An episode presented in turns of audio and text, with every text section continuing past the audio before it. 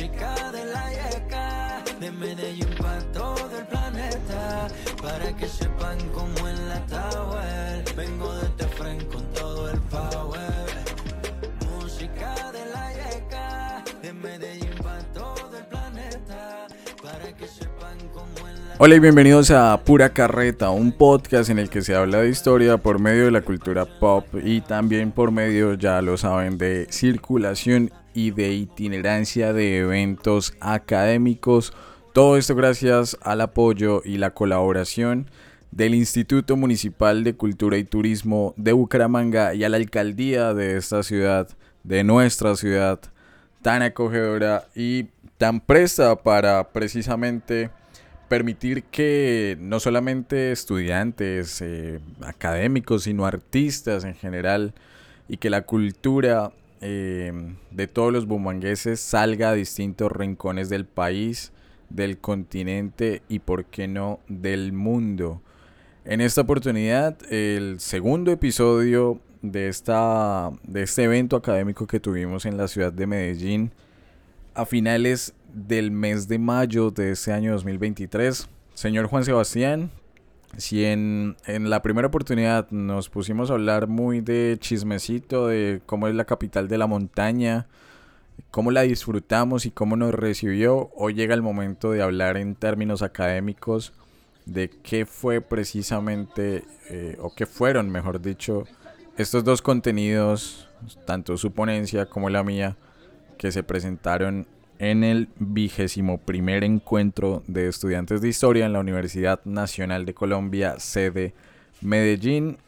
Con los buenos días, las buenas tardes, las buenas noches, Juancho, que me cuenta. Hoy sí hay que sacar el título de historiadores. Hola Cristian y a todos los oyentes que nos están escuchando. En este segundo episodio mini especial sobre itinerancia y movilidad, como lo mencionó. Y sí, hoy toca sacar el, el título universitario súper reciente, recién sacado de la Luisa Calvo, y hablar de este encuentro de estudiantes muy interesante que ya hemos tenido la oportunidad de ir en nuestra vida universitaria a algunos, y en este último pues nos sorprendió bastante, dibujando la historia, Universidad Nacional C de Medellín, con muchas sorpresas, mesas temáticas muy interesantes y dos ponencias eh, que presentamos, una más por nuestro índole de la tesis, de, nuestro, de nuestra última investigación en conjunto que realizamos, pero sustenté yo, y la otra más hacia una investigación que había desarrollado su merced Cristian. Entonces, no sé cómo le gustaría arrancar este ambiente más académico. A mí me gustaría hablar sobre la experiencia en sí del encuentro porque pues si bien no solamente estaban nuestras ponencias, habían ponencias de muchos estudiantes, obviamente de la Universidad Nacional, pero de otras nacionales, de otras, de otras universidades del país.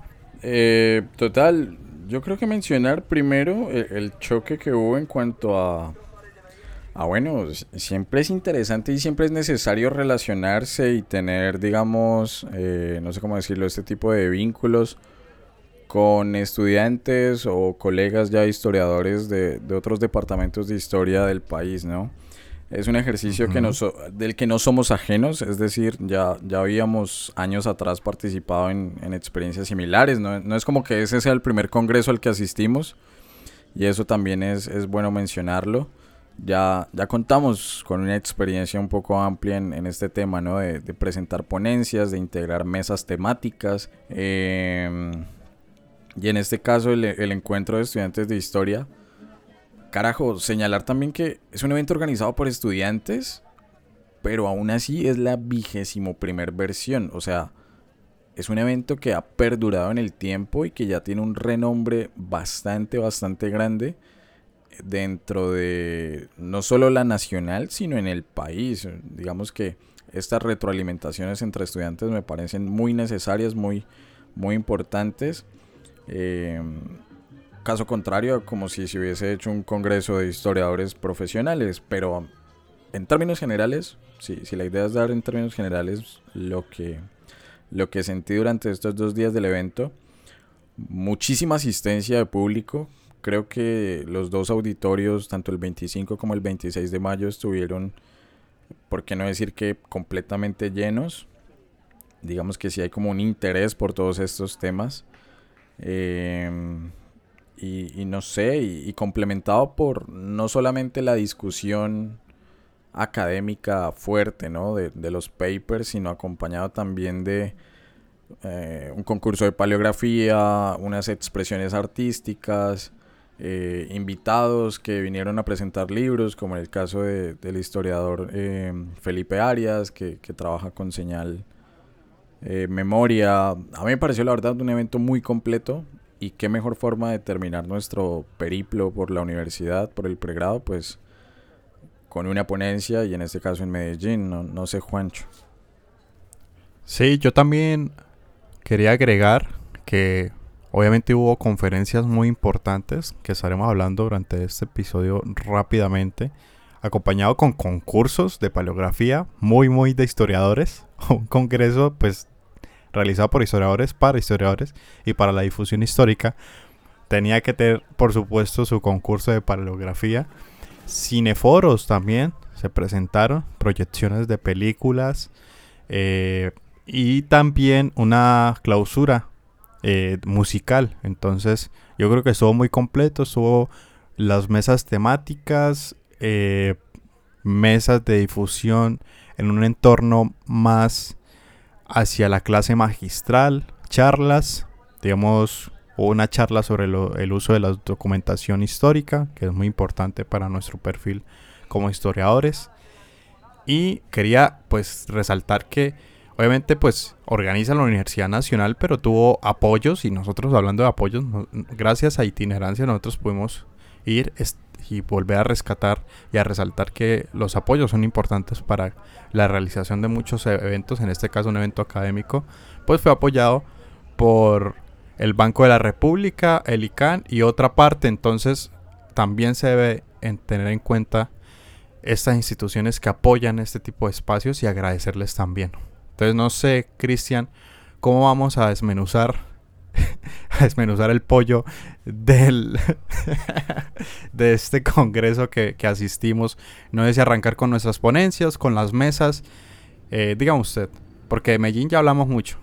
Si, si quieren escuchar el primer episodio, los invitamos, que fue muy interesante. Hablamos sobre Medellín y sobre el impacto de nuestra primera visita en la capital antioqueña. Bueno, Juancho, eh, para entrar en materia académica, entendiendo que yo fui el primero de los dos que se presentó en este encuentro de estudiantes, y para ser más exactos, acá tengo el nombre de la mesa, la mesa número 2, la República y sus representaciones siglos XIX y XX. Hablarles un poquito, porque la idea tampoco es aburrirlos, pero sí hacerles un poco más divertida esta ponencia, ¿no? Titulada Tiempos de fiesta tiempos de crisis, la celebración de centenarios de independencia en Latinoamérica desde el caso colombiano y brasilero. No me voy a extender mucho, eh, porque la idea es que también pues escuchemos a, a, Juancho y ustedes oyentes se puedan empapar un poco de todos estos temas que en teoría son pesados, en teoría son aburridos, pero la verdad tienen cosas muy interesantes detrás.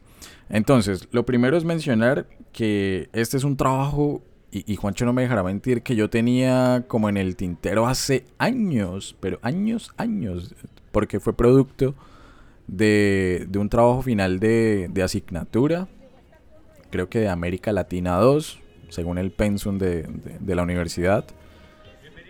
Y la idea era hacer un poco de historia comparada, ¿no? O sea, analizar un caso, en este caso el colombiano, pero también desde la experiencia de otra otra región latinoamericana. Eh, me interesó el tema de los centenarios de independencia, digamos que no está muy lejano del periodo histórico en el cual yo me siento más cómodo trabajando, es decir, finales del siglo XIX, inicios del XX. Para el caso colombiano estamos hablando de 1910, de esta celebración del centenario. Para el caso brasilero, y, y precisamente voy a explicar un poco por qué escoger Brasil, Estamos hablando de 1922. Em, digamos que escoger Brasil, uno se debía a, las fuentes, a lo que podía encontrar en las fuentes y, la posibilidad de la, información que me estaban brindando. No quise compararlo con el caso mexicano, con el caso peruano, con el caso argentino, porque me parecían experiencias muy similares a la colombiana, entendiendo que el proceso de independencia de estos países que acabo de mencionar, pues fue para con la corona española, ¿no? Que, eran virreinatos, que Nuevo Me, eh, Nueva España, perdón, eh, Nueva Granada eh, y el del Río de la Plata. Entonces, como que habían muchas similitudes y, entonces yo quería era contrastar y encontrar diferencias en, procesos o en esos procesos de celebración. Y apareció el caso brasilero, que, ya por, de por sí, digamos, el proceso independentista brasilero tiene como sus, sus amplias diferencias. Uno, porque no estuvo, o sea, lo que hoy conocemos como Brasil en ningún momento estuvo bajo dominio español, sino bajo dominio portugués. Segundo, porque en el momento en que se da la independencia, es, decir, en 1822, no existe, digamos, una ruptura fuerte con el con la metrópoli, en este caso europea, eh, de, la península, como si lo hubo para Colombia. O sea, Colombia desterró, por así decirlo, a la corona y asumió su, su manejo interno con todas las dificultades del mundo, pero bueno, lo logró. Eh, o bueno, lo está logrando. En el caso brasilero, la corona portuguesa es la que se traslada hasta territorio brasilero, o sea, como que ve que las condiciones en Portugal están difíciles y lo que hace es acercarse a territorio brasilero. Y posteriormente, eh, pues ya se da el proceso de independencia, que venía desde la corona, o sea, desde la monarquía lo cual es también una amplia, amplia diferencia. Si a eso le queremos agregar el tema de, idioma, bueno, una cosa es una cosa es independizarse en español y otra cosa es en portugués. Entonces, digamos que también la lectura de la información fue muy interesante de revisar. No es que yo sea, no es que hable portugués ni mucho menos, pero pero al ser lenguas romances y muy cercana al español, pues también uno logra comprender y entender algo. Y el tema de las celebraciones, digamos que fue novedoso para mí porque una de las tendencias es identificar cómo una independencia muy violenta, muy bélica como la colombiana, tuvo una celebración de centenario muy pacífica, sobre todo en Bogotá, donde, eso sí es muy, muy propio de acá, se estaba tratando de reivindicar ese pasado español por medio de la exaltación de precisamente la lengua española, del catolicismo, y todo eso gracias a sociedades médicas, jurídicas, eh, civiles que, apoyaban o, veían con muy buenos ojos el retorno de la herencia española a Colombia. Mientras que en el caso eh, brasilero, una independencia que fue muy pacífica, muy de transición, tiene una repercusión en el centenario de independencia de alguna otra forma violenta con disturbios, con desmanes, con una muy mala organización de los desfiles y con una resistencia de otras de otros sectores de Brasil, de otras zonas de Brasil, como lo es Minas Gerais para con Río de Janeiro, eh, que de alguna u otra forma muestran que las heridas o el proceso independentista no estaba del todo saldado y que esa memoria histórica que se estaba pretendiendo construir no estaba siendo eh, uniforme como si lo fue en el caso colombiano, para, para Brasil. Eh, no se sabía a quién había que conmemorar o qué figura histórica había que priorizar dentro de las conmemoraciones. Mientras que en el caso colombiano siempre fue como, bueno, 20 de julio, 7 de agosto, Simón Bolívar, próceres de independencia, bla, bla, bla, bla, bla. Entonces, eso fue un poco el resumen de, de la ponencia que presenté allá eh, y cómo un, ejercicio de clase termina exponiéndose en un, en un, digamos, auditorio ante un público especializado en el tema, en este caso en Medellín. Eh, si nos están escuchando estudiantes y entendemos que es muy, muy, muy probable por el tipo de público de target al que le apuntamos, no dejen que esas ponencias, no dejen que esos trabajos de clase se queden en el olvido, se queden archivados o los borren, los eliminen.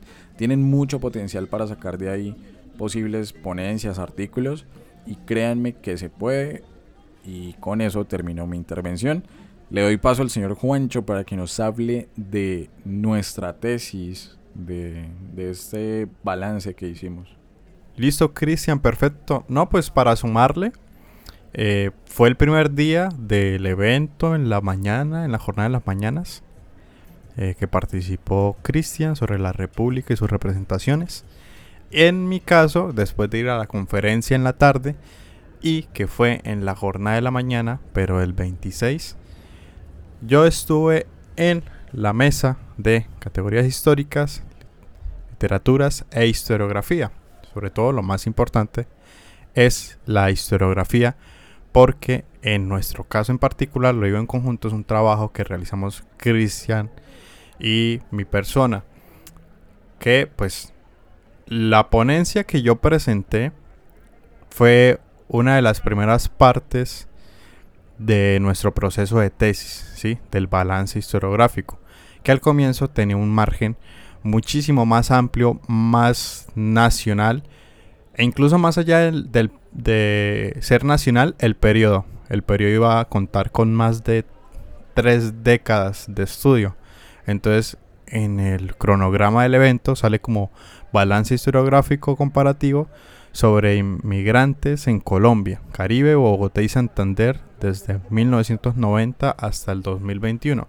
Pero lo primero que hice en esa mesa, que fue muy interesante, la mesa que se llamaba, eh, bueno, categorías históricas, hice la aclaración de que pues lo que les iba a sustentar era el resultado de que dio el surgimiento de este balance historiográfico, que obviamente se sintetizó muchísimo más. Mezclándolo y pues saliendo el resultado final de nuestra tesis, que se llama Personajes de relieve e inventarios nacionales, revisión historiográfica sobre inmigrantes en Colombia, desde 1988 hasta 1999 Voy a hacer lo que Cristian dijo. La gracia no en este podcast no es aburrirlos, eh, ni mucho menos. Es más hablar sobre la experiencia de la sustentación de, y, del mismo trabajo. Resumiendo de que la sala estaba llena, todo el Congreso incluso, todo estuvo muy lleno, la organización impecable. Pero en nuestras dos mesas había mucho flujo. No es que fuéramos nosotros, sino pues que la gente estaba muy muy eh, estaba participando muchísimo en las mesas.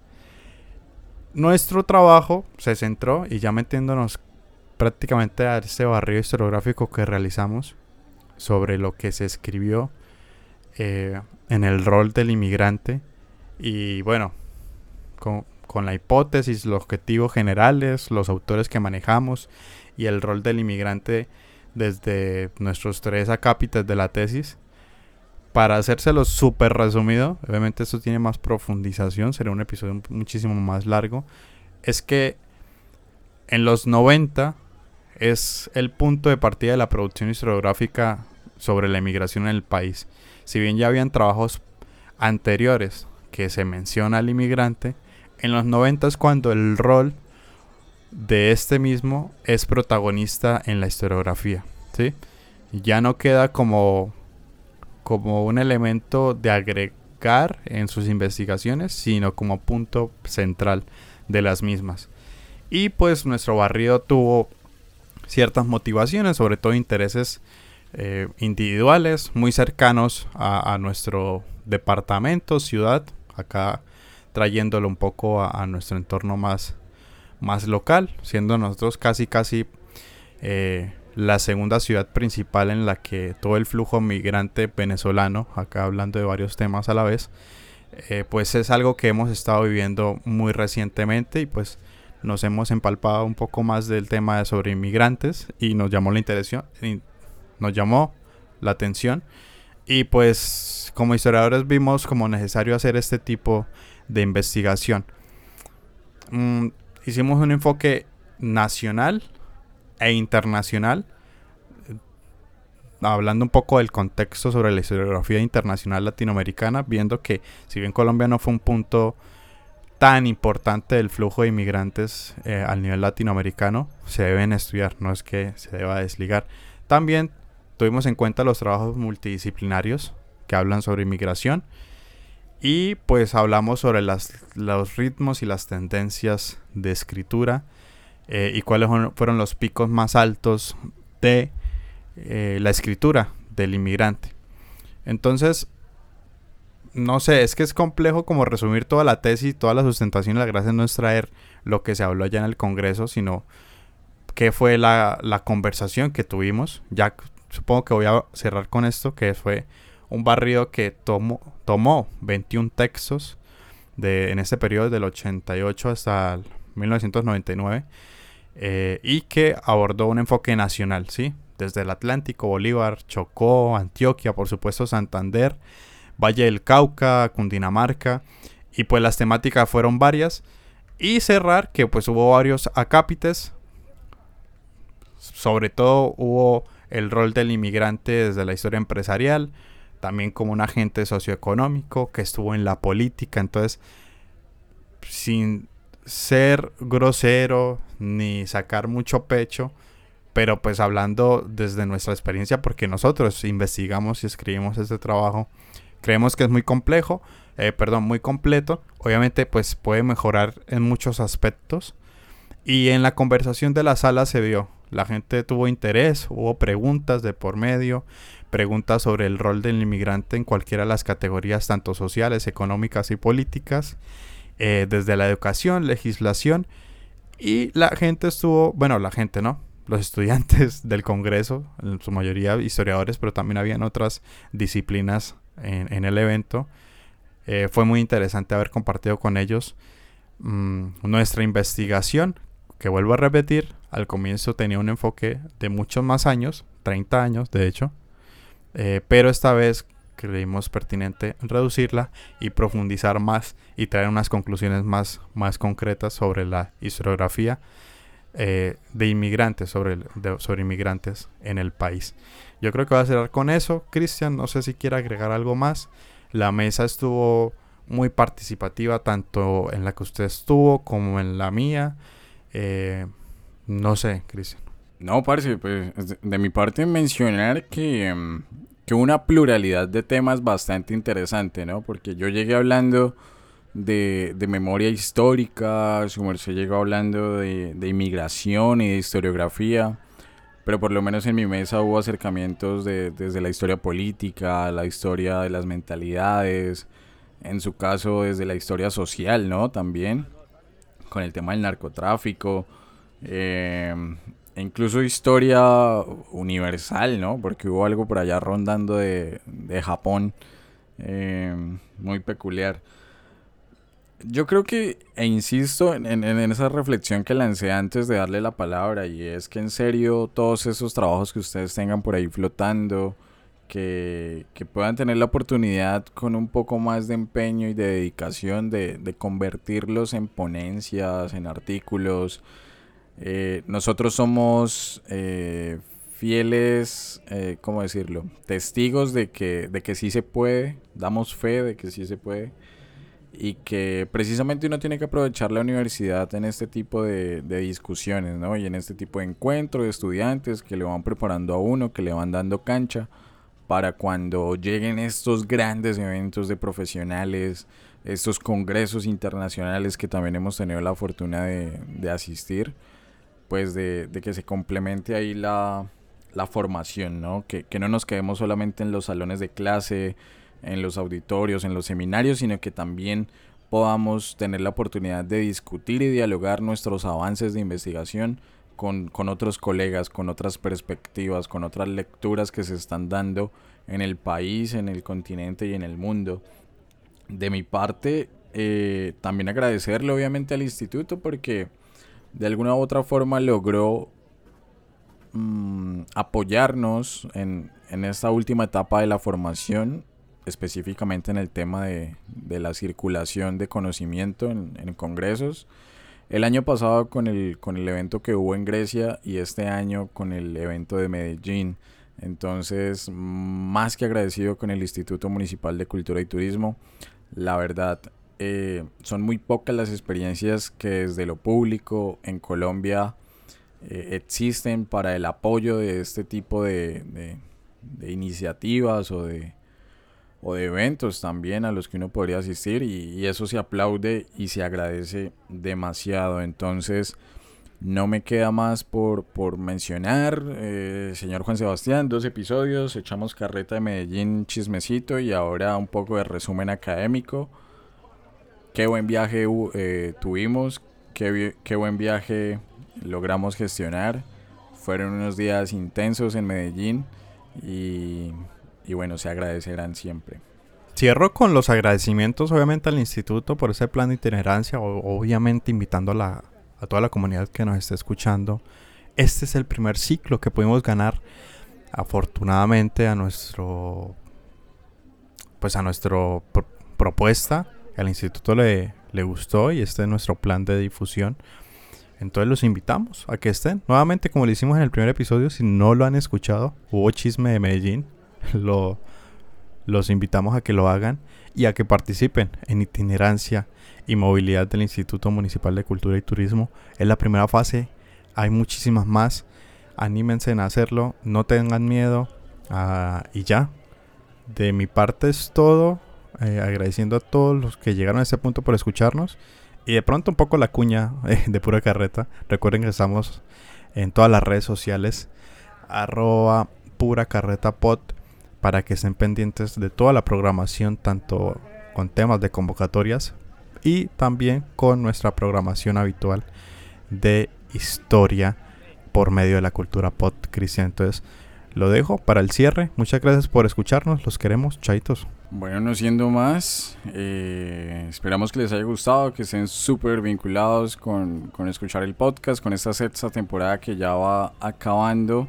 Eh, pensamos que íbamos a pasar invictos con una temporada en la que no hubiese producto de convocatorias y bueno, justo en el final de la sexta temporada, pues afortunadamente llegan esos dos episodios que se agradecen y esperamos que la séptima temporada esté llena no solo de podcast regulares que tradicionalmente hacemos, sino también de, todo el contenido que podamos hacer en, en alianza con instituciones públicas del sector cultural. Entonces, no siendo más, un abrazo, nos escuchamos, nos oímos, nos vemos. Chao, chao.